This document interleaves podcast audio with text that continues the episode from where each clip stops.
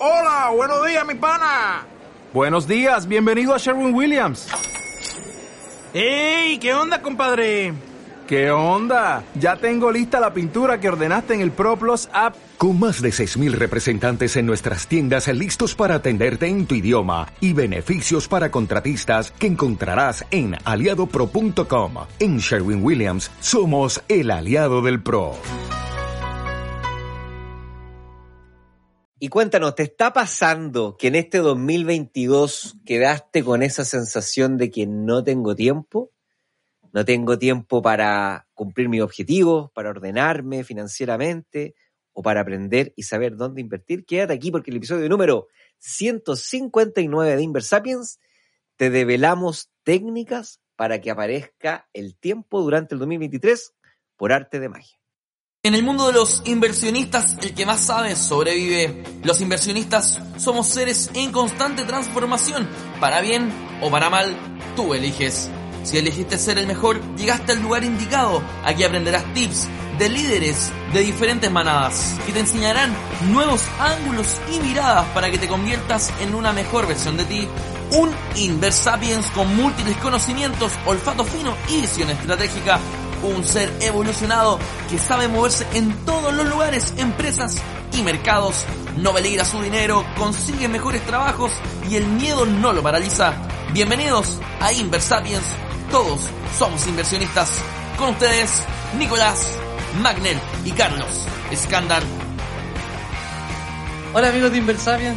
No, no es magia, no, no es magia, son, son, son algunas herramientas que te vamos a enseñar pero, pero igual está bueno ahí ponerle color. Así magia, va a ser magia, va a ser magia, ya, ya, magia. Ya, magia, magia Magner, ok. Oigan, eh, antes de saludar al profe, al, al, al profe Magner, vamos a las novedades. Pucha, que hay hartas cosas que decir. Eh, entonces, antes yo ya vamos a tomar un minuto. Este capítulo probablemente salga las primeras semanas de enero, pero lo estamos grabando el lunes después de Navidad. Y antes de cualquier cosa y, de cualquier magia que nos va a enseñar hoy día el Nico, eh, quiero que creo que es momento de. Ya, ya hicimos el momento del diagnóstico, hoy día creo que es momento de agradecer. Eh, con el Nico nos juntamos el viernes a planificar el 2023, se nos viene un, un año lleno de desafíos. ¿Me escucháis bien, Nico? ¿Cierto? El micrófono el, eh, se nos viene un año lleno de desafíos, pero, pero repleto, repleto, repleto de motivación, repleto de ganas en gran parte porque cumplimos nuestro propósito de este proyecto que empezó hace, hace más o menos cuatro años, eh, que empezó con un par de ideas, con un par de juntas con Nico, y que hoy día creció a un punto eh, muy bonito que quizás no nos imaginábamos en un principio, y, y, la gratitud es para es pa ustedes, que están ahí detrás de, la, de, lo, de los autos, de las radios de los autos, que están ahí trotando, que están, no sé, haciendo lo que ustedes hacen cada vez que escuchan el capítulo. Ahí veíamos las métricas de Spotify. Eh, hay, hay 10.000 personas que nos tienen a nosotros como, como sus principales podcasts. Y eso la verdad que es un motivo tremendo de orgullo para nosotros. Y, y entonces decirles que hoy día ya estamos casi llegando, si no me equivoco, hasta el 160 o, por ahí, porque yo siempre me confundo con los capítulos, pero muchas gracias a ustedes eh, que nos ayudan desde el otro lado, nos ayudan con respuestas, nos ayudan con feedback, nos ayudan con motivación, nos ayudan con mensajes de apoyo, con mensajes con mensajes bacanes que nos llenan de alegría, de motivación, mensajes como, oigan, me están ayudando muchísimo a avanzar, eh, he ahorrado más, estoy aprendiendo a invertir, eh, me escucho sus podcasts camino a la pega, me escucho sus podcasts cuando viajo.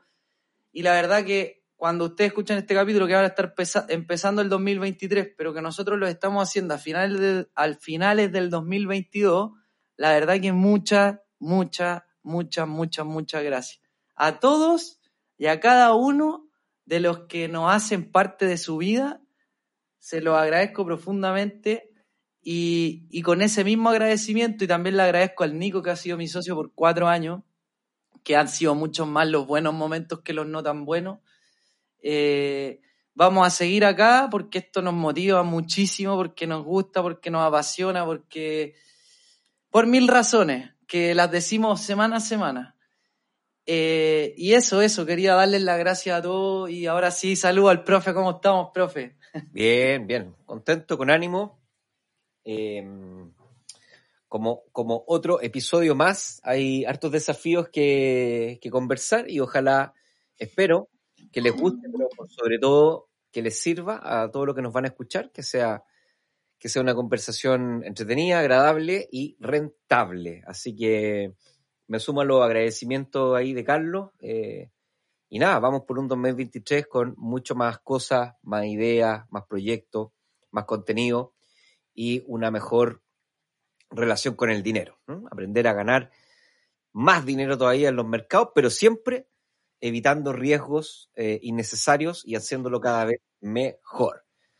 Vamos que vamos, carajo, vamos. Eso Antes es. de, antes de partir, eh, si es que es primera vez que nos escuchan, comentar que en www.inversapiens.com tienen un link para inscribirse en nuestra lista de correos, que este 2023 viene pero con todo, con, lleno de sorpresa. Vamos a estar mandando correos que les permitan ser una mejor versión y al mismo tiempo también que les permitan invertir y tomar mejores decisiones en los distintos mercados financieros que nosotros vamos estudiando, vamos enseñando en el proyecto. Así que, por sobre todo, hay un tremendo valor ahí si, es- si dejan pasar el tiempo, si procrastinan la decisión de agregarse a la lista, se van a perder el contenido exclusivo que vamos a mandar por correo. Así que, si estás escuchando esto y no te has suscrito a la lista, ya te perdiste muchos correos, pero no te preocupes porque vas a comenzar a recibir correos semanales, eh, dos, tres o cuatro veces a la semana, que te van a agregar mucho valor. Y además vas a recibir un curso gratuito, tres clases que te van a permitir ordenar tu finanza y ponerte en forma para comenzar a trabajar en tu 2023, siempre con la filosofía de que una mejor relación con el dinero implica más dinero, menos riesgo, y eso implica más tiempo para dedicar a lo que te gusta, a tu objetivo, a tus metas, a tus sueños, a las personas que amas y de esa forma tener una vida más satisfactoria. Así que anda ahora, pausa, www.inversapiens.com, ahí te agregas a la lista, confirmas el correo y vas a recibir tu curso gratis y además correos durante todo el 2023 para que te mantengas cerca de nuestro proyecto. Carlos. Oye, Nico, y faltó una cosa que es que además agregamos la charla de ranking que hiciste hace un par de meses que está muy buena para entender cómo, cómo interpretamos nuestra relación con el dinero, para ser conscientes de eso. Y para todos los que ya están y no la pudieron ver, igual si se agregan al- a la lista, eh, está programado para que automáticamente vayamos a... Te, te va, te va a redirigir al sitio, a la landing del curso. Así que si estás suscrito y no has visto la charla de Nico, eh, o no has visto el curso actualizado, que lo actualizamos hace no mucho, igual si dejas tu correo, vas a poder ver el, el curso igual. Ahora sí, entrando al capítulo, Nico, hablaste de, o, habla- o vamos a hablar hoy día de técnicas para, para, para poder ordenarnos con el tiempo, para poder recuperar tiempo, y eso es, valiosísimo. Eh, sobre todo hoy día que estamos grabando a finales de diciembre y que hicimos tanto nuestra planificación personal como la planificación de Inversapiens, uno se da cuenta de lo importante que son ciertas herramientas. Yo no sé si lo vaya a incluir esto, pero me imagino que vaya a hablar de, de la planificación personal estratégica, es decir, hablamos del propósito, de los roles anuales y cómo esta planificación nos va a ahorrar tiempo semana a semana porque sobre todo nos va a permitir eh, saber en qué enfocarnos y saber a qué cosas decirle que no. Pero como entiendo que hay mucho más contenido, te digo a ti, bueno, Nico, ¿dónde partimos este capítulo? ¿Cuáles son las herramientas para recuperar tiempo? Sí. A ver, uno de los grandes eh, desafíos que tiene la vida moderna hoy día, a mi juicio, tiene que ver con esta escasez y sensación de escasez de tiempo. O sea, la verdad es que si tú te paráis en la esquina y le preguntáis a 100 personas cuál es su satisfacción respecto del uso de su tiempo, si siente que tiene tiempo para hacer lo que le gusta, para disfrutar, para recuperar energía, etcétera, yo creo que la gran mayoría debe decir que no. Entonces, una de las grandes eh, desafíos que tiene hoy día la humanidad es usar mejor su tiempo por algunas razones que son obvias, pero no tan obvias si es que no las conversamos. La primera, el tiempo no se recupera. O sea, nosotros podemos perder plata, podemos perder negocios, podemos perder relaciones, podemos perder un montón de cosas.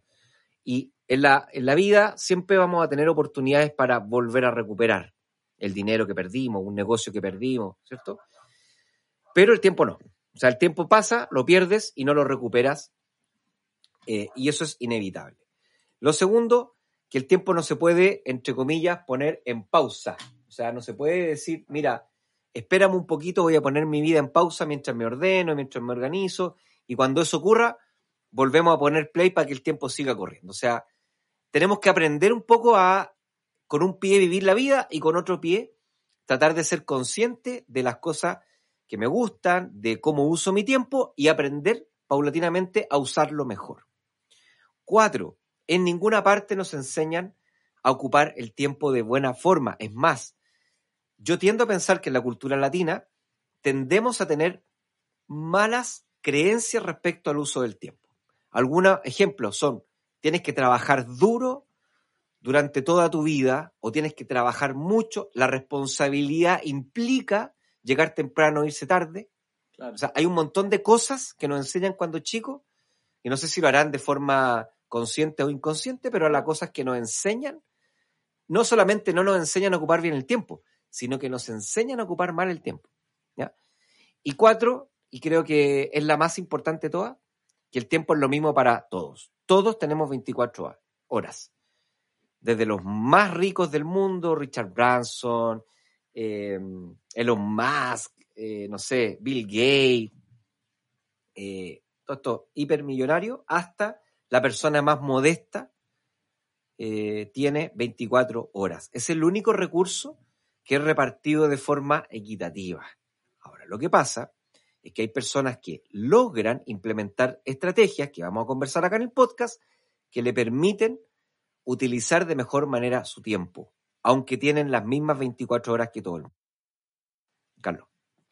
Sí, sabéis que me, de los cuatro puntos hay uno que a mí me, choca bastante, me choca bastante, me llega como a las entrañas, que es el tema de las creencias limitantes. Sobre todo el de trabaja duro, así como trabaja duro porque es la única manera. Y yo creo que hoy día el Carlos de los 29 años eh, cree que no es trabajar duro, es trabajar de manera inteligente y eficiente. Eh, entonces me gustaría que, profe, pu- pudiera, no sé si querer ir, no sé si querer ir en orden, pero a mí me gustaría partir por el tema de las creencias limitantes, que en realidad es que a mí sabéis lo que me pasa y yo creo que a muchos de la audiencia le pasa, que es como eh, el mismo tema que dijiste tú, esto de, de- de ser el que más temprano llega y el que más tarde se va. De repente no está, no está siempre relaci- relacionado con, el, con ser el más eficiente, el que entrega los mejores O resultados. sea, yo diría que al revés. ¿ah? El que llega más temprano y se va más tarde en realidad es el menos inteligente. De- Depende el, yo creo que hay excepciones, porque Cristiano Ronaldo dicen que el primero en llegar a entrenar y el último en irse, y ahí quizás está bueno porque entrena mucho más. Ponte O tú. tal vez no es inteligente para entrenar. po. Bueno, pu- pero te digo, puede haber excepciones. Yo creo que en el promedio tenéis razón. ¿Cachai? Eh, pero el tema es que es verdad que de repente, porque a mí me ha pasado, yo nunca he sido el que llega primero en la mañana a mis trabajos. De hecho, siempre he sido un poco impuntual, honestamente. Lo he compensado con otras cosas, con, creo yo, crear más valor de otras maneras, pero... Pero es que ser impuntual no es lo mismo que, que- que- no, no es lo mismo. No, no, no, es que déjame ir al punto, déjame ir al punto, Nico. Lo que pasa es Dale, que dale. eh, esto de eh, trabajar las 8, las 9 horas que te toque trabajar, eh, que no es lo mismo que ser eficiente como estabas diciendo tú, pero, Exactamente. tam- pero también generáis un efecto que, es como, ah, pero es que mira, él está trabajando menos en horas, eso de repente choca en, tus colegas, eh, puede chocar hasta en tu jefe por un tema de creencia. O sea, yo tengo un amigo que es, que, seco y que lo despidieron de un trabajo por, por llegar siempre tarde, siendo que él agregaba valor a su manera, pero no era parte de lo que el gerente general eh, tenía. Entonces, lo que te estoy tratando de decir con esto es que yo estoy de acuerdo contigo en que el tiempo no tiene, eh, más tiempo no significa más resultados, pero, pero lo que te trato de decir con esto es que la es como darte el check de decir, sí, la cultura es verdad que la gente piensa en general, en promedio, que más tiempo son más resultados. Y hoy día yo pienso que, que más resultados implica decisiones más estratégicas, más inteligentes y mejor pensadas. Eh, eso. Bueno, yo creo que lo que tú mencionas, Carlos, eh, tiene mucho que tiene, tiene mucho de realidad. ¿ya? De hecho, los filósofos hablan de que las cosas que más ansiedad nos provocan tienen que ver con lo que creemos que la gente cree sobre nosotros. Claro. O sea, fíjate que no, no nos provoca ansiedad lo que nos pueda pasar realmente. Es más, hay un dicho muy bonito que dice que el 99% de las cosas que nos preocupan nunca ocurren. ¿ya? Y de estas cosas que nos preocupan, todas están relacionadas con la percepción que otros tengan de nosotros y no con cosas que realmente nos afectan a nosotros. Yo creo que el gran desafío para partir esta conversa es desafiar las creencias que en algún minuto tal vez funcionaron. Pero también el mundo cambia y las creencias dejan de ser útiles. Y no es que sean malas creencias, sino que, dado que cambió el contexto, esta creencia deja de ser la más inteligente, entre comillas. Entonces, no se trata de esforzarse mucho ni trabajar muchas horas, sino que se trata, como tú bien dices, de preguntarse de qué manera puedo alcanzar los mismos o incluso más resultados dedicando menos horas para poder hacerlo. Tal vez hoy día no tengo la respuesta, pero el solo hecho de preguntarse eso hace que tu cabeza, mientras estás trabajando, mientras estás conversando, mientras estás comiendo, mientras estás practicando deporte, mientras estás escuchando a nosotros, la cabeza sigue preguntándose y de alguna u otra forma comienza a estar más despierta a las señales que le van a llegar, que le van a permitir descubrir nuevas formas de hacer su trabajo mejor, con más calidad, con mayores resultados y usando menos tiempo. Ahora, eso sin duda trae creencias como lo que tú dices de que, mira, si yo no trabajo las ocho horas al día, mi jefe se va a enojar conmigo, me van a despedir. Neurosis. empiezo a generar un montón de neurosis, pues las personas somos neuróticas. Estas neurosis son preocupaciones sobre el futuro de cosas que nunca van a ocurrir. Eso es lo primero que tenemos que entender. Lo segundo que tenemos que entender es que no nos podemos hacer cargo de lo que la gente piense con lo que hacemos o decimos, porque no están dentro de nuestro círculo de influencia. Puede ser que a más de alguno, y a mí también me ha pasado, de tener un jefe que no esté contento con esta filosofía, y en ese caso tengo dos, tengo dos posibilidades. Hacer lo que no está en mi círculo de influencia, que es esperar, quejarme, esperar que él cambie, o buscarme otra pega, que está dentro de mi círculo de influencia y buscarme una pega que tenga una persona que esté más alineada con esta filosofía. La vida no es fácil, ni tampoco justa, ni tampoco sencilla. Tiene momentos difíciles. Y lograr estas, estas metas, que tienen que ver con tener más tiempo para disfrutar, para descansar o para emprender objetivos o proyectos que me gustan, involucra compromiso y también involucra trabajo, involucra de alguna forma también vivir estos momentos que son un poquito más estresantes.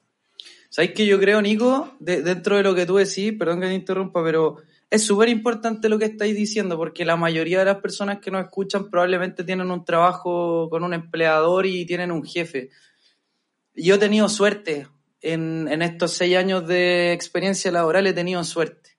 En la mayoría de los casos, ¿sabéis por qué? Porque me han tocado jefes que les importan los resultados y no, no, no son no, no quieren, no son de estos jefes que te están llamando, oye, ¿en qué está? ¿Y qué está? No, son jefes que, te, que gracias a Dios, porque yo soy, esta es más mi personalidad, a mí me gusta tener una, una, un ambiente más libre, más independiente, y me ha servido, ¿sabéis por qué? Porque, em, porque yo cumplo con lo que me piden. Y lo he dicho en los capítulos anteriores, o sea, yo nunca he dejado de ser responsable en mis trabajos, cumplo con lo que me piden y cumplo de buena manera, cumplo en tiempo y forma con las cosas que me piden pero cuando, cuando cumplo las cosas antes, y esto es algo que, que, me gustaría que la audiencia se guarde y ojalá lo practique, cuando cumplo las cosas antes y me queda tiempo para mí, y mi jefe está contento, y bla, bla, bla, y estoy con teletrabajo y todo este tipo de cosas, yo ocupo ese tiempo para mí, para mis proyectos, para mis inversiones, para mí, para mi negocio, eh, para, para, no sé, para entrenar. Eh. Entonces, Eh, yo creo que esa, esa herramienta, esa, es, que, que, también está alineada, quizá acá voy a mezclar un poco las cosas, pero está alineado con vivir el, el propósito, porque mi propósito no está tan asociado a, mi a mis trabajos que he tenido en empresas como empleado. Como no está tan asociado, yo cuando termino de hacer las cosas que, que tengo que hacer para mi trabajo, empiezo a dedicarme a cosas que quiero hacer para mí y que sí están alineadas a mi propósito. Y si yo no tuviera mi propósito definido y armara mi planificación anual, probablemente no, no, tendría la capacidad, no sería consciente de qué cosas están alineadas con lo que me gustan y con lo que me apasionan. Y probablemente cuando te, si no hiciera eso, Nico, al momento de terminar mi pega, partiría otra pega, adelantaría más trabajo. ¿Cachai? Y, y, eso dale, quizás me traería buenos resultados en el trabajo, pero eso no es lo que yo quiero. Y eso es un poco lo que, lo que me gustaría que la, audiencia entienda de, este ejercicio. Sí, exactamente. Por eso lo bueno es, desde la razón y la conversación, la idea es que tratemos de cambiar la creencia hacia una creencia que sea, que, que tenga, que funcione mejor en el mundo que estamos viviendo. Entonces, lo primero, creo yo, no es encabronarse con una creencia con otra, simplemente decir, oye, agradecer a la creencia antigua, oye, mira, ¿sabéis qué? Lo que me dice, lo que dicen los chicos me pasa. Yo, yo pienso, me cuesta dejar de creer que esto no sea así, que el trabajo duro dignifica, que mientras más horas le dedica al trabajo mejor, que eso me va a dar más estabilidad laboral, que eso me va a asegurar una carrera creciente dentro de una empresa. Yo siempre he dicho que es bueno revisar las creencias quedarse con las cosas que tal vez sirven y ir modificando las creencias en virtud de lo que está pasando. ¿Y qué es lo que está pasando? Hoy día tenemos una economía que vive y sobrevive gracias a la creatividad y a la motivación de las personas. Y resulta que personas que usan mejor su tiempo están más motivadas y son más creativas. Eh, antes, cuando estábamos en una eh, situación industrial o en una situación de servicio commodity sin gran valor, probablemente era útil tener una persona con poca eh, calidad de mental o calidad de energía, solo haciendo trabajo repetitivo. La economía que estamos viviendo ahora es absolutamente distinta. Necesitamos gente que sean capaces, como dice Carlos, de hacerse cargo de objetivos, de cumplirlos, de ser responsables con su tiempo, de ser eficientes, ser creativos y sobre todo tener energía y buena, buena disposición. Entonces hoy día las empresas solo entienden y cada vez más, más jefes, más líderes también lo entienden y están empezando a apreciar a las personas que son inteligentes con el uso de su tiempo, de forma responsable. No estamos diciendo que tienes que trabajar menos, no lograr los resultados y hacer pillería o mentir o engañar. No, estamos diciendo, mira, tú me contratas por estos objetivos, está perfecto, yo logro esos objetivos y cuando tenga tiempo disponible, después de lograr esos objetivos, lo que quiero hacer es que quiero ocupar ese tiempo para tener una mejor calidad de vida que me va a llevar a ser una persona más creativa, resolver más rápido los problemas, eh, tener más energía y más motivación para poder trabajar. Entonces, con eso, la, invitación del primer paso es cambiar, redefinir, como hablan algunos eh, coaches, o cambiar las creencias, despedirse, darle las gracias, porque con las creencias que tienes, llegaste donde estás Así que no son malas las creencias, te sirvieron. Pero ahí es cuando uno tiene que decirle muchas gracias, te lo agradezco un montón, quédate aquí, pero de aquí para adelante quiero que me acompañe otra creencia. Y esta creencia tiene que ver con eso, con ocupar el tiempo tiene que ver con ser inteligente eh, y de, de esa forma entender que puedo lograr los mismos o más resultados incluso siempre tratando de hacerlo con el menor tiempo posible. Oye, Nico, te, puedo, se me ocurrieron dos ejemplos, uno personal y uno de un amigo. Eh, con, respecto a cómo planteamos el tema, por ejemplo, con nuestro jefe para tomar decisiones más inteligentes que nos den más tiempo. El caso personal, yo cuando entré al banco, yo, mi jefe sabía que yo tenía Inversapiens, entonces no era un, no, tuve mucho que pedirle de, de seguir con el proyecto. Yo tampoco soy fresco, o sea, yo estamos grabando el podcast, son las seis y media de la tarde, las reuniones las tenemos fuera del horario laboral, yo en ese sentido soy bien respetuoso. Eh, pero, por ejemplo, le pedí a mi jefe, le dije, oye, ¿sabes que quiero entrenar en el horario de almuerzo? ¿Te molesta entrenar boxeo? ¿Te molesta? Me dijo, no, Carlos, no, no, Carlos. Yo le dije, mira, si llego a tener una baja en mi rendimiento, me avisáis y lo cortamos. Y bueno, llevo entrenando cuatro meses y mi jefe no me ha dicho, oye, no, sabes que hay bajado mucho tu rendimiento porque al final eh, a mí me sirve, gano tiempo, yo sigo cumpliendo con las cosas que tengo que hacer y termino siendo un y termino siendo más productivo, estoy más contento, me relajo en esa hora, bla, bla, bla. Entonces, eh, eh, todas esas cosas ayudan. Y el, el, otro ejemplo que quería dar es que un amigo está trabajando en una empresa que eh, no, no, la verdad, trabaja poco, ¿cachai? no tiene un cargo que le permita crecer mucho, le pagan relativamente bien con un sueldo que le permite eh, eh, cubrir todas sus necesidades. ¿Y sabéis lo que hizo mi amigo? Se llama Alan. abrió una peluquería. Abrió una peluquería. Entonces, el otro día conversamos y, yo le decía, oye, tú cachai que en tu pega no te pagan tanto, pero tenéis tiempo y el tiempo es valioso, porque si estuviera en una pega que te pagara un 50% más, no tendría el tiempo de emprender. Y me dijo, sí, lo, tengo más que claro y por eso decido hoy día mantenerme en este trabajo, porque él está tomando una decisión inteligente con respecto a lo que él quiere, él quiere ser emprendedor. Entonces, el trabajo que hoy día está, en el que su jefe le, lo banca y le tiene harto respeto y él cumple, pero él dice, eh, yo como no quiero hacer una carrera profesional en el mundo laboral tradicional, yo aprovecho que en este trabajo tengo tiempo y me paga lo suficiente para vivir y poder emprender sin riesgo. Sí. Él está tomando una decisión inteligente. ¿cachai? estas son como las conversaciones que, tiene, que tienen las parejas cuando pelean. Po. Así que se empiezan a echar cosas en cara y después empiezan lo, ay, es que si yo hubiese sabido que tú querías eso, es que si hubiese pasado, es que si hubiese...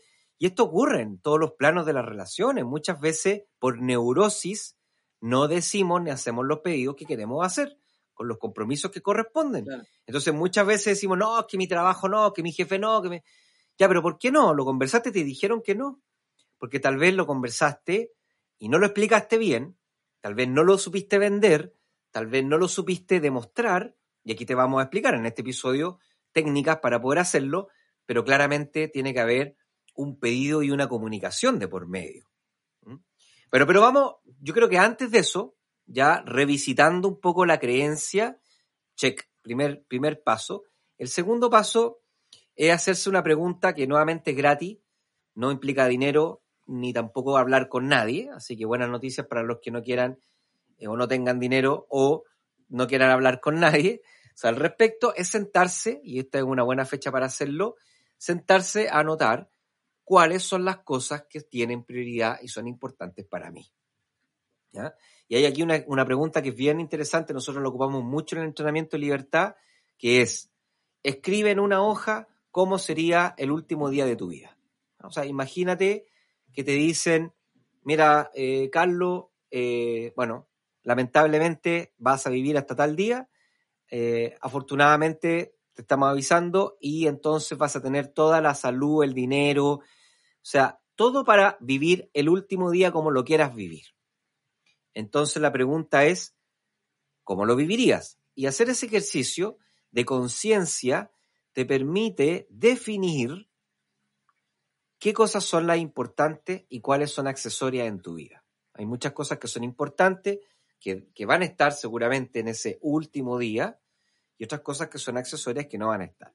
Y eso le va a permitir también a la cabeza entender eh, eh, eh, más que entender,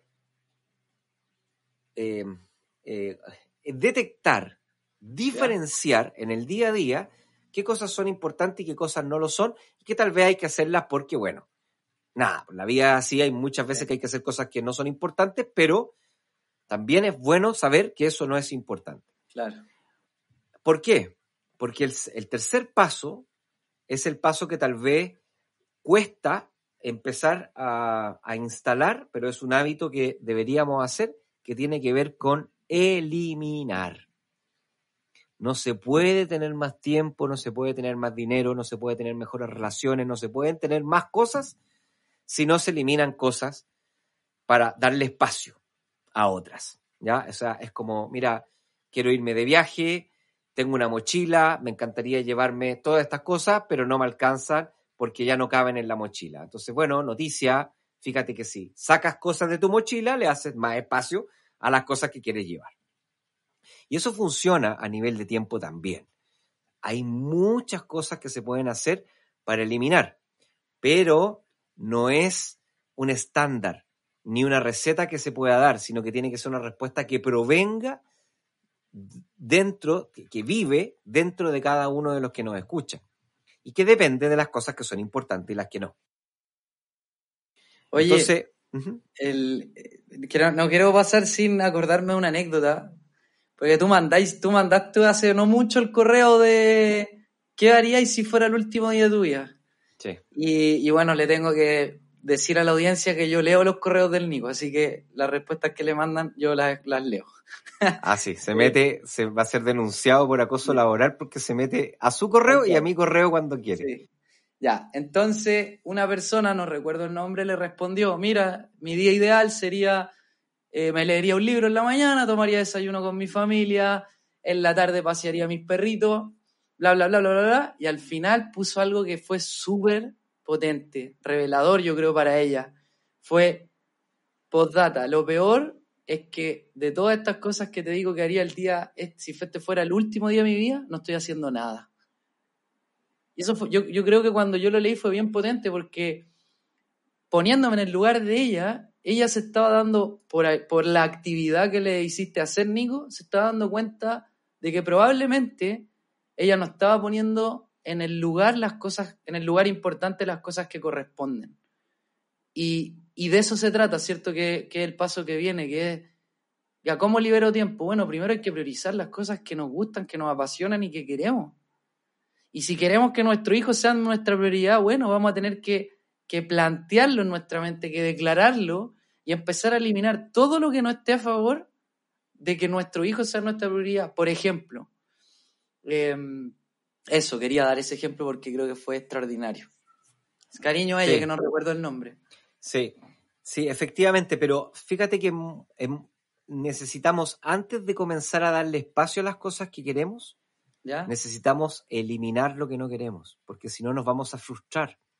Porque lo que tiende a hacer la gente vive algo que se llama la paradoja de la planificación, que, que es creer que voy a poder hacer más cosas de las que estoy pudiendo hacer. Entonces, a mí me ha pasado un montón de veces. Quiero aprender inglés, quiero aprender aquí, quiero aprender allá, quiero hacer esto, después quiero salir, quiero ir para allá, quiero estar acá, quiero hacer un montón de cosas y finalmente no da ni por energía ni por tiempo y eso nos termina frustrando y empezamos a meternos la creencia de que no, que en realidad esto no es para mí. Cuando no es que no sea para ti, lo que pasa es que entraste a algo que se llama la falacia de la planificación que creíste que ibas a tener tiempo para hacer más cosas de las que realmente cualquier persona natural puede hacer. Entonces, antes de ponerse a planificar y darle espacio a las cosas que le quieres, que quieres darle, tienes que inevitablemente eliminar. ¿ya? Y vamos a eliminar un poquito de, porque eliminar tiene muchas dimensiones, ¿ya? Por ejemplo, una de las cosas, de las más populares es el minimalismo de cosas, es, que es el que la mayoría ubica o ha escuchado hablar, que tiene que ver con tomar espacios de tu vida, de tu casa, y eh, regalar, eh, reciclar eh, o eliminar en general cosas que no ocupas. Es como el minimalismo, la filosofía de vivir con pocas cosas, vivir más liviano. Pero el minimalismo también se aplica a la agenda. Y de hecho también se, se aplica a las relaciones. Después podemos hablar un poquito de las relaciones. Pero enfocado en la agenda, tú también puedes tener planes semanales que te permitan mantener tu agenda libre de basura. Ya porque somos re buenos para limpiar la casa, para botar la basura, pero, pero porque la vemos, es incomoda, genera olor, es, molesta, es incómoda, nos da vergüenza incluso que entre una persona, imagínate entrar a la casa, Carlos, y te, y te encontráis con un cerro de basura. ¿Ah? ¿Cómo entraríais con un típico amigo que vive solo y que tiene lleno de basura el, departamento. ¿Qué es lo que es molesto? Entonces, como es molesto, es más obvio y como es más obvio, la gente se encarga de gestionar la basura. Pero no se encarga de gestionar la basura de la agenda. Y la agenda está llena de basura. Vamos con algunos ejemplos. Basura número uno, una de las más o de las menos evidentes que es basura, pero es basura pura, es revisar el correo electrónico. Revisar el correo electrónico es lejos una de las actividades más basura. Esto estamos hablando del promedio, ¿ya? No me vayan a salir ahí. No, pero lo que pasa es que yo trabajo con el correo. Yo también trabajo con el correo. Hoy día, 2023, todo el mundo trabaja con el correo. Lo que pasa es que cuando alguien te manda un correo, tiene que entender, y es responsabilidad de él entender, tú no te puedes hacer cargo que no lo entienda, que el correo no va a ser respondido como un mensaje instantáneo. ¿Vale? Entonces, si me escriben un correo, yo por política personal no respondo correos con menos de 24 horas o 48 horas de espacio. Aunque tenga tiempo. No porque tenga tiempo voy a responder los correos en forma automática, sino que si alguien me escribe un correo, tendrá que entender que yo le voy a responder 24 o 48 horas después, si es que le respondo. Porque también tenemos que entender de que hay correos que simplemente, si tú no quieres o no hay valor en responder, no lo vas a responder y ya está. Y aquí van a salir varios con la, con la excusa, ¿cierto? Me van a decir, no, pero es que mi trabajo, es que mi jefe, es que mi, mis compañeros, es que mi operación, es que mi... Oye, hay millones de formas para poder hacer menos uso del correo electrónico, porque el correo electrónico naturalmente no es para estar mirándolo a cada rato, ¿vale? Eh, si necesitan mucha coordinación, yo lo que hago con los equipos que necesito mucha coordinación en mi trabajo, lo que hago es que hacemos reuniones de media hora. En el caso de que necesito coordinación con mi alumno, yo soy profe, lo que hago es que antes de cada clase me demoro 10 minutos y ellos lo saben. Yo todos los clases, 10 minutos antes, les explico dónde estamos, les explico dónde vamos, cuáles son los hitos importantes, qué es lo que va a pasar esta semana, qué es lo que va a pasar esta clase. Y les digo, ¿tienen alguna duda? No. Entonces yo les digo, literal, ¿ah? le podéis preguntar a mi alumno. No espero ni respondo sus correos. Si tienen dudas, las conversamos en la siguiente clase. Pero si ellos no son capaces de organizarse en una reunión y plantear todo lo que necesitan saber para la semana para poder trabajar en la semana, es una capacidad que tienen que desarrollar y yo les ayudo a desarrollar. Entonces, creo que revisar el correo hoy día es la actividad más basura, la basura más peligrosa, porque la gente tiende a decir o a pensar de que revisar el correo es trabajar, revisar el correo es importante, yo reviso el correo, me siento orgulloso porque a mí me escriben y yo a los cinco minutos respondo y tengo mi bandeja en cero. Entonces, yo ahí creo que hay una oportunidad. Otra oportunidad, otra oportunidad eh, de, limpiar la, la agenda de basura tiene que ver, por ejemplo, con buscar formas para poder eliminar tiempos que son muertos, sobre todo en el trabajo. Por ejemplo, es muy común que las personas se gasten 30, 40 minutos en irse a buscar un café, tomarse el café, volver, ir, volver, y además gastan plata. Tener una cafetera te va a permitir tomarte un café en 10 minutos o en 5 minutos y enfocarte en lo que tienes que hacer. Los famosos almuerzos de trabajo también, una hora, una hora y media, entre ir, esperar el almuerzo y eh, conversar con los compañeros. De repente son conversaciones meas tóxicas porque al final terminan hablando más de pega. Entonces, además de quitarte tiempo, te quita energía. Yo prefiero en ese caso, de repente, ocupar ese tiempo, como dice Carlos, de ir al gimnasio, entrenar, comerse una ensaladita rápida, te va a dejar con mucho más energía y mucho más preparado para ser más efectivo durante el día en vez de estar, estar pegando esos almuerzos que son medio, eh, medio basura. Las reuniones, ¿ya? También hay un montón de reuniones que se organizan y se hacen eh, y son a, veces pura basura, ¿ya? Reuniones basura de características cuáles. No hay un objetivo claro, no escogemos a los integrantes de la reunión con un propósito claro, ¿ya? O sea, porque muchos creen que una reunión es para informar. Entonces invitan a 15 personas y de las 15 personas, 5 llegan atrasados. O sea, ya, ya perdiste 15 minutos, 10 minutos, 15 minutos. Después, muchos que van a la reunión sin un propósito más que informarse, quieren hablar, porque hay mucha gente que cree que hablar es de personas importantes, personas interesadas, entonces yo tengo que hablar, no tengo nada que decir, pero algo tengo que decir para que mi jefe y mis compañeros vean que yo tengo cosas inteligentes que aportar. Si al final nos terminamos haciendo reuniones de una hora, una hora y media, que es una pérdida de tiempo y basura. Evitar esas reuniones, Sí. teniendo pocas reuniones eficientes y eh, con objetivos claros, e invitar a las personas que realmente necesitan estar en esa reunión. Y después la información se distribuye por correo. Cada uno lo lee, se informa, punto. Eh, Sí, son hay- algunos ejemplos. No sé, Carlos, si tú tenías ejemplos de basura de tiempo.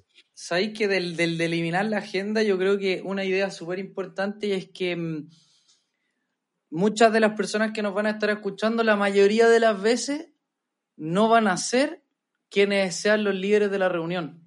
Entonces, eh, nos pasa mucho que tenemos, bueno, de repente nos invitan a unas reuniones y bueno, hay que ir, pero la, esto es como el pareto, ¿cierto? El 80% de las reuniones son reuniones probablemente que planifica tu jefe, que tenéis que ir toda la semana, bla, bla, bla. Entonces, yo creo que si son reuniones ineficientes, un- una, buena, una buena iniciativa que depende 100% de cada uno, es hablar con tu jefe, con tu equipo o con el encargado de la reunión de decirle, oye, ¿sabéis qué? Creo que esta reunión que la tenemos una todos los días, la podemos hacer cada dos días.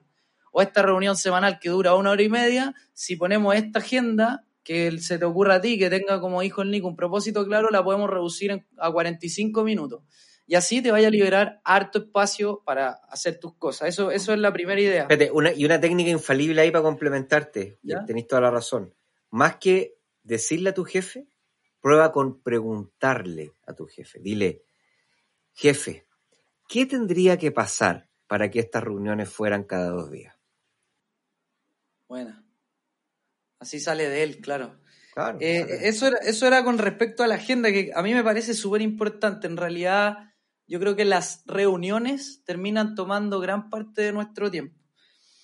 Eh, este ejemplo lo quería decir de hace un rato, que es, ¿sabes qué me pasa en los entrenamientos? Que a mí en general me mandan harto los ejercicios los alumnos.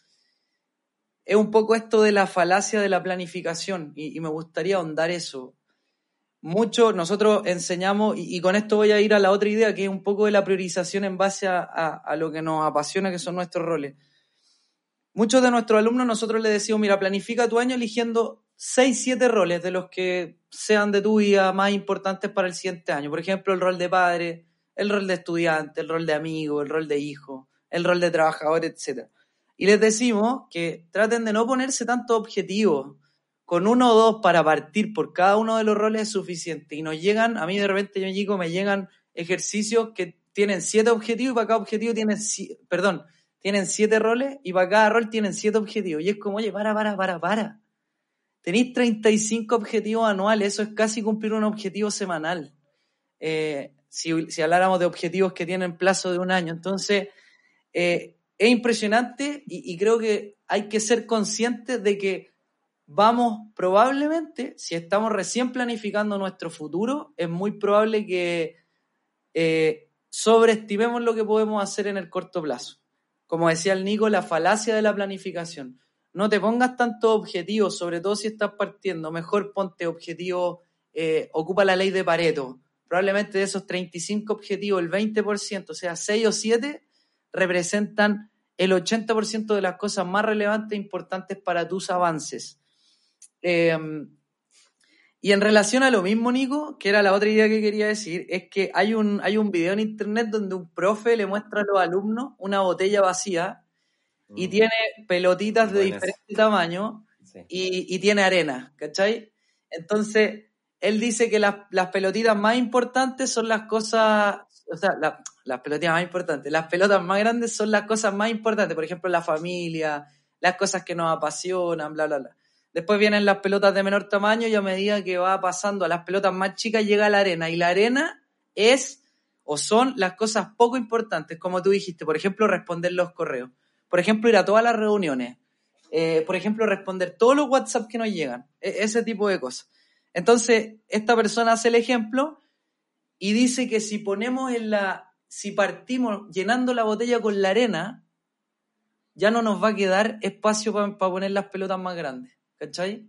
Mientras que si partimos al revés, si partimos poniendo las pelotas que son más grandes, que representan a nuestra familia y las cosas que, que sí son relevantes para nosotros, Después en la botella, cuando queramos pon- poner la arena, igual la arena va a caber, porque es más chiquitita y se adapta a los espacios, a los espacios más pequeños.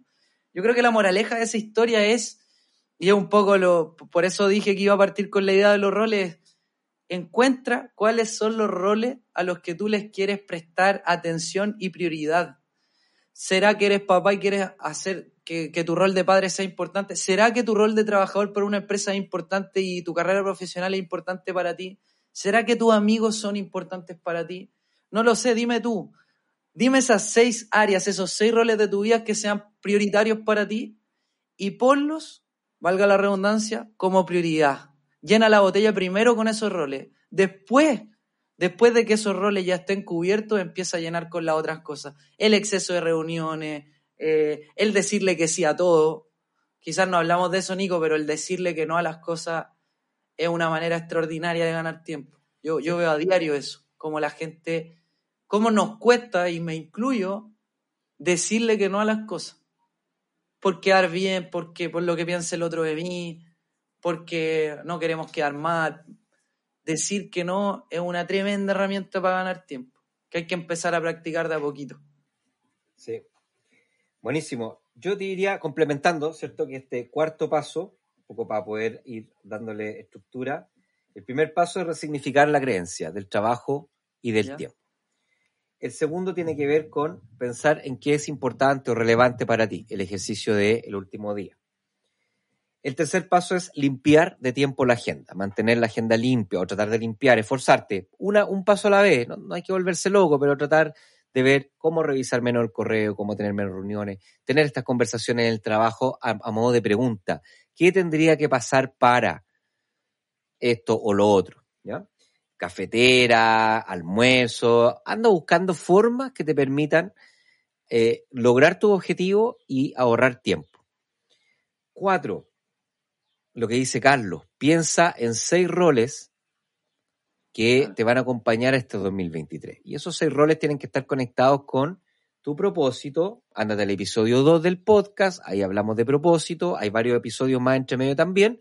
El curso gratis. Eh, del- el curso gratis también habla de propósito, redacta tu propósito y ahí vas a definir los seis roles, que son seis eh, personajes que tú vas, vas a ir tomando este 2023, que son personajes que, que viven, conviven contigo día a día, ¿ya? O sea, por ejemplo, si estás en el trabajo, tu rol de, no sé, director, directivo, trabajador, ejecutivo, lo que sea, profesor.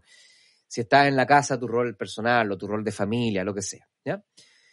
Y cuando tengas eso, y aquí complementar el paso 4 que dice Carlos, que me gusta mucho que hable de este ejemplo de la botella, acá el, el- el consejo que te puedo dar, que a mí me ha resultado mucho, es poner las tres tareas más importantes del día al principio. ¿Ya? O sea, si hay algo que yo no hago, es dejar que la gente se me meta en las primeras horas de la mañana. O sea, yo me levanto con mi rutina y a las nueve, ocho y media, nueve, me siento y digo, ¿cuáles son las tres cosas que tengo que lograr este día? Y, y ahí es donde está eh, el, el- el uso de mi tiempo. Y después voy llenando el día con otras cosas que, que tal vez no son tan importantes, pero son, son importantes para otros. Entonces las tengo que hacer igual porque son importantes para que ocurran cosas importantes para otros. ¿ya? Está bueno el ejemplo, Nico, me gustó. Sí. Hay un libro que se llama Tráguese ese sapo, que es bien famoso, que es de un, no tengo idea, no me acuerdo el autor, pero que habla de eso, habla de que lo primero que hay que hacer en el día es sentarse y hacer la tarea más importante antes que todo. Que para los gringos es como tragarse el sapo, así es como, es como, eh, hay muchas cosas, por ejemplo, a un estudiante escribir la tesis, que sabe que es importante, no le gusta tanto, lo tiene que hacer y, y tiende como a procrastinar. Hay muchas cosas que son importantes que las procrastinamos. Entonces, este autor dice, mire, cada día elija un sapo y se lo traga, rápido, lo antes posible. Así después del día ya lo tiene por ganado. Y la quinta y última, para poder hacer que el tiempo aparezca, tiene que ver con mantenerse en el camino, o sea, empezar a tener una mentalidad de hacker de tiempo, o sea, estar pendiente en el día a día, qué cosa se puede hacer de forma diferente, se puede automatizar, se puede delegar, se puede eliminar simplemente, eh, cómo hacer las cosas más rápido, mejor, pero con menos tiempo, Lo más importante acá es medir. ¿ah? Medir los resultados, porque muchas veces ocurre que dejamos de medir las cosas que queremos alcanzar y entonces es muy difícil gestionar algo que no se mide. Así como cuando uno, por ejemplo, va al gimnasio porque quiere bajar de peso, lo primero que hace uno es medir el- al menos el peso, ¿ya? peso por estatura, sacar el índice de masa corporal, qué sé yo, y en base a eso ir haciendo una rutina que permita después con varias mediciones comprobar que efectivamente esto va mejorando. Lo mismo ocurre acá, es bueno tener un, diario, un tracker, un tracker de tiempo, o al menos una vez eh, al día, en la mañana lo que yo hago es que reviso el día anterior y más o menos voy teniendo una medición de cuántas horas dediqué a trabajar y entonces voy viendo que vamos bien. Y de repente detecto que hay días que se me escapa un poco esa métrica, entonces nuevamente vuelvo a ajustar ¿ah? y vuelvo a preguntarme qué estoy haciendo, qué puedo hacer diferente para que esto no vuelva a ocurrir. Y eso te permite, después cuando te vuelves a enfrentar a la decisión de aceptar o no aceptar, es mucho más fácil decir que no, porque ya te diste cuenta que, claro, oye, esta actividad, ok, gané plata, pero una lata me comió tres, cuatro días, en vez de, yo pensé que me iba a comer una tarde, pero me comió cuatro días. Entonces al final eres consciente de eso y en, la- en el próximo ofrecimiento dices, ahí que no, no voy esta vez, muchas gracias, pero no, no aplica. Carlos. Quiero, quiero decir un bonus track que me acordé de lo que estabais hablando ahora. Creo que un bonus track bueno para ganar tiempo es tener hábitos consolidados. ¿A qué me refiero? Eh, es por dos aspectos. Uno es porque al repetir una acción nos vamos haciendo mejores y obviamente eso genera ahorros de tiempo para las actividades que se puede ahorrar tiempo. Pero lo otro del hábito es que cuando está estructurado y es, es sostenible en el tiempo, te ahorra tiempo de planificación. O sea, voy a dar dos ejemplos. Eh, voy a partir por el segundo. Si yo sé, por ejemplo, que tengo que entrenar todos los lunes, los miércoles y los viernes a las 9 de la mañana, y lo tengo como hábito y lo programo con mi profe de lo que sea, no voy, yo ya sé que esos tres espacios de tiempo los tengo ocupados y cuando tenga que planificar, no tengo que perder tiempo organizando cuándo tengo que hacer eso. O sea, te Exacto. ahorra tiempo de planificación. Y energía, energía de tomar decisiones, así como hoy, ¿qué hago? ¿Cuándo voy? ¿A qué hora voy? Y todas esas cosas. Sí, pues, te, te quita agobio, te quita ansiedad, todo, sí. Sí. Y lo otro del hábito es que si hacemos una acción que a medida que se repite nos vamos haciendo mejores, no como el boxeo que tú tenías una hora, una clase de una hora todos los, todos los lunes, ahí no, no, no, vamos, no nos vamos a ahorrar tiempo. Pero si, si hay, hay acciones, por ejemplo, te voy a, te voy a, te voy a dar un ejemplo súper burdo, pero yo desde que me vine a vivir solo en las mañanas me hago un jugo de naranja natural y lo hago, lo hago todos los días, entonces ya es un hábito para mí. Antes lo hacía con una máquina. La nutricionista te lo va a quitar, ¿ah? te digo al tiro. Ya, con, antes lo hacía con. Oh, qué pesado. Sí, verdad. po. Ya, voy a terminar la idea. Voy a terminar la idea. Porque no es sano. Ya, una voy a creencia. terminar- Ya. ¿Puedo ya. terminar la idea? Ya, voy a Sí, terminar sí. la idea y después me dais consejos de nutrición. Ya. Hago. Eh, entonces, al principio, ponte tú, lo hacía con estas máquinas que uno mete la naranja y tiene que estar así apretando. Me compré una maquinita, eh, de hecho me la regaló mi mamá, que uno pone el- ahí la naranja y empieza, y empieza zzzz, y ya, listo. Me ahorro tiempo y energía, primero porque repito la acción y probablemente lo hago cada vez mejor, y segundo también porque me compré una maquinita que me permite hacerlo más rápido.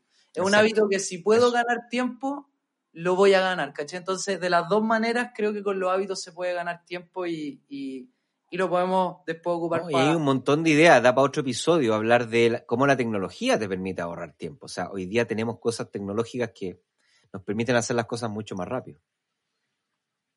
Y subutilizadas en el fondo. O sea, a lo que voy yo es que es, es como, sí, sí, profe, sí sé que estamos en una era tecnológica ya, pero y, sí, que lo que pasa es que hay mucha tecnología que no la sabemos ocupar o que no la estamos ocupando en función de tener más tiempo. Entonces, ahí también hay una, un bonus track bueno que dice Carlos. Eh, y nada, yo te diría que una de las cosas que más importancia yo le doy es que los días domingos en la tarde, y con esto voy terminando, Yo le dedico media hora todos los domingos, más o menos en la nochecita tarde, ya cuando, eh, cuando ya los niños se fueron a acostar, o sea, en el fondo está en ese, en ese minuto así como medio de relajo, eh, abro mi Google Calendar y voy pensando en las actividades importantes de la semana, no todos los detalles, las más importantes.